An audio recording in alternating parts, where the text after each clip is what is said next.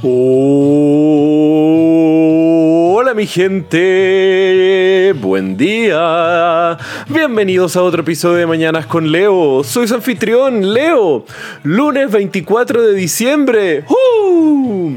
¡Qué hermoso día para preparar todo para estas cenas navideñas que serán esta noche! ¿O acaso ustedes son más de un almuerzo navideño para los días 25? ¿O acaso son de ambos? Y bueno, es divertido ver la diferencia cultural de algunos lados en la celebración navideña, el intercambio de regalos y el pasar tiempo en familia o junto a los amigos que uno quiere. Y eso encuentro que es lo más importante siempre, mi gente, el de disfrutarlo con la gente que uno quiere, de estar feliz y agradecido por las cosas que nosotros tenemos. Y si, bueno, recibimos regalos, más hermoso aún. Pero lo más divertido es cómo algunas diversidades se están generando al respecto de las distintas costumbres que tenemos al respecto de Navidad en las varias culturas y en lugares geográficos que existen alrededor del mundo. Y también es divertido pensar cómo esta fecha se ha transformado casi en una celebración mundial, pues gracias a la globalización y a la exportación de la cultura de Occidente, hacia el resto del planeta, eh, eh, para mí esto es algo hermoso, pues además de mostrar también el poder y la fuerza cultural del comercio internacional y del libre mercado, también es una señal de un poco de la homogenización y también de la diversidad y la mezcla que estamos teniendo de los distintos elementos culturales que se están repartiendo y mezclando y generando interpretaciones locales y diversas, pero manteniendo un sentimiento de comunidad y unión entre toda la especie humana en una fecha como lo que es ahora en Navidad. Y esto es algo que yo creo que necesitamos más, el unificarnos en, celebraciones y lenguajes en común para acercar más a la humanidad a sí misma y reducir las diferencias y así también poder focalizarnos en las cosas que nos hacen iguales los unos a los otros y por qué no compartir esta fecha como algo hermoso, más allá de sus orígenes, sino que transformarlo en una fiesta universal y en una fiesta global sobre la unión, sobre la familia y, sobre algo hermoso como lo que es compartir comida rica con otras personas. Y bueno, hablando de las distintas tradiciones navideñas, les voy a contar aquí algunas de distintos lados del mundo y de distintas épocas. Todos conocemos la imagen del pesebre, la típica escena de la mitología cristiana donde está María, José, los animalitos, los tres reyes magos, el baby Jesus, una imagen que representa los orígenes humildes de la religión más poderosa del mundo. Pero algo curioso es lo que sucede en la representación de este pesebre en Cataluña y algunas regiones de Valencia y también en Italia y de esos lados. El tema es que un agregado bastante tradicional al pesebre que nosotros conocemos es el caganer.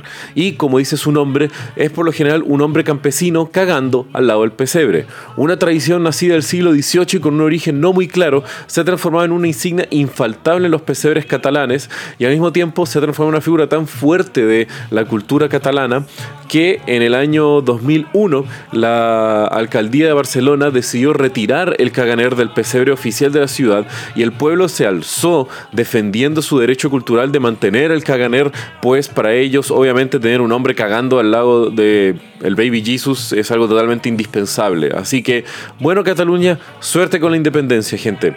Otra tradición de ahí bastante cercana en Europa es la de Zwarte Piet, un personaje nacido en 1850 en un libro del autor Jan Schenkman de los Países Bajos, mal conocido como Holanda.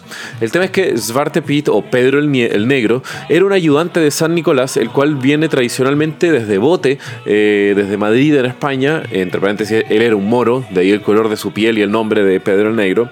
Y el tema es que venía para traerle dulces y pequeños regalos a los niños antes de la llegada de San Nicolás, el cual se celebra el 5 de diciembre. Y esto ha dado raíz una controversia por la connotación racial y el uso de un asistente negro como una caricatura racista, lo cual probablemente lo es, lo que onda 1800 la gente no se caracterizaba por ser inclusiva y respetuosa hacia los demás, así que ahí con Svarte Pit. Cambiando un poco de latitudes, ahora les quiero contar un poco una tradición más contemporánea y más focalizada en la culinaria.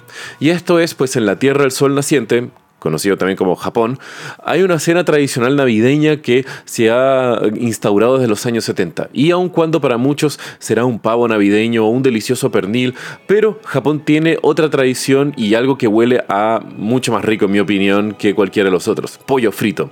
Y específicamente un balde inconmensurable de Kentucky Fried Chicken. Esto nació del cerebro de Takeshi Okawara, quien fue uno de los primeros gerentes de la franquicia de un local de Kentucky Fried Chicken en Japón, el cual decidió vender una promoción navideña en 1973 en su primer local. El tema fue que, inspirado por la tradición del pavo navideño americano, adaptándolo un poco haciendo una cena navideña pero de pollo frito. El tema es que en 1974 la promoción escala a nivel nacional y se transforma en un rotundo éxito.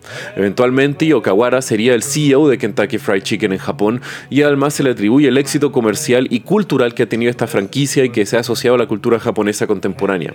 Tanto así que ahora se estima que 6.3 millones de familias en Japón anualmente tienen una cena navideña de pollo frito, lo cual en mi opinión, como dije, es mucho más rico que el pavo navideño. Pero bueno, Ahora volviendo al viejo mundo les quiero contar la tradición de Krampus, un híbrido humanoide más parecido a un demonio con cabeza de cabra, el cual es como la versión eh, malvada de Santa Claus. Onda, si los niños y niñas que se portan bien tienen regalos, los niños y niñas que se portan mal tienen a Krampus, el cual se los lleva al infierno o a su guardia o simplemente los castiga o tortura, dependiendo de la interpretación.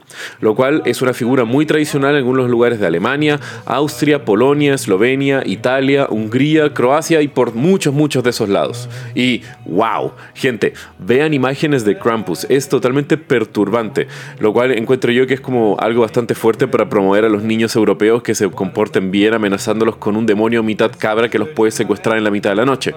Pero bueno, también Latinoamérica no se queda atrás con tradiciones particulares. El tema es que, por ejemplo, en eh, Latinoamérica podemos ver claramente una fuerte influencia de la religiosidad y de la fe cristiana que tienen gran parte y la asociación con la Navidad en Latinoamérica.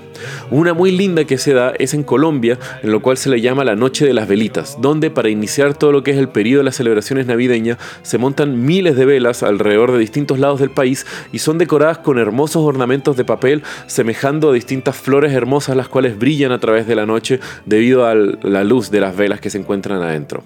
Otra también un poco más deportiva se genera en Venezuela, específicamente en Caracas, donde existe la tradicional misa navideña.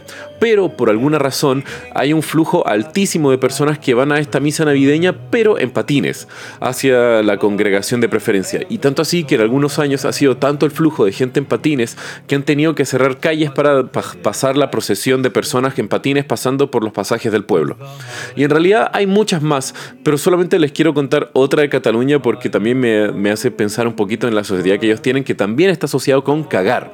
Y esto es porque al parecer eh, el cagar para la cultura catalana es algo irremediable y al mismo tiempo muy cercano a ellos, así que suerte de ustedes chicos. Y se le llama el tío Nadal o tronca que eh, simboliza un tronco con una cara dibujada, el cual se ahueca y se llena de regalos. Y la tradición es que los niños lo golpeen con distintos palos hasta que el tronco comience a literalmente cagar regalos. Y hasta hay una, canción tradicional del tío Nadal, el cual se las quiero leer un poco la letra, no cantada porque ni me sé el ritmo de esto, pero dice, caga tío, caga torró, avellanes y mató, si no cagues ve, eh, daré un cop de bastó, caga tío. Y no sé ustedes, pero me encanta cómo los vascos tienen, pero los catalanes, uy, confundir vascos con catalanes, eso es peligroso, cómo los catalanes tienen un amor tan fuerte al cagar y cómo lo asocian a las fiestas navideñas y al mismo tiempo a su identidad cultural. Así que, si, bueno mi gente, si quieren saber un poco más de lo que les hablé el día de hoy, pueden ver los links en la descripción del episodio y como ya saben, que tengan un muy buen día, los quiero mi gente, besos.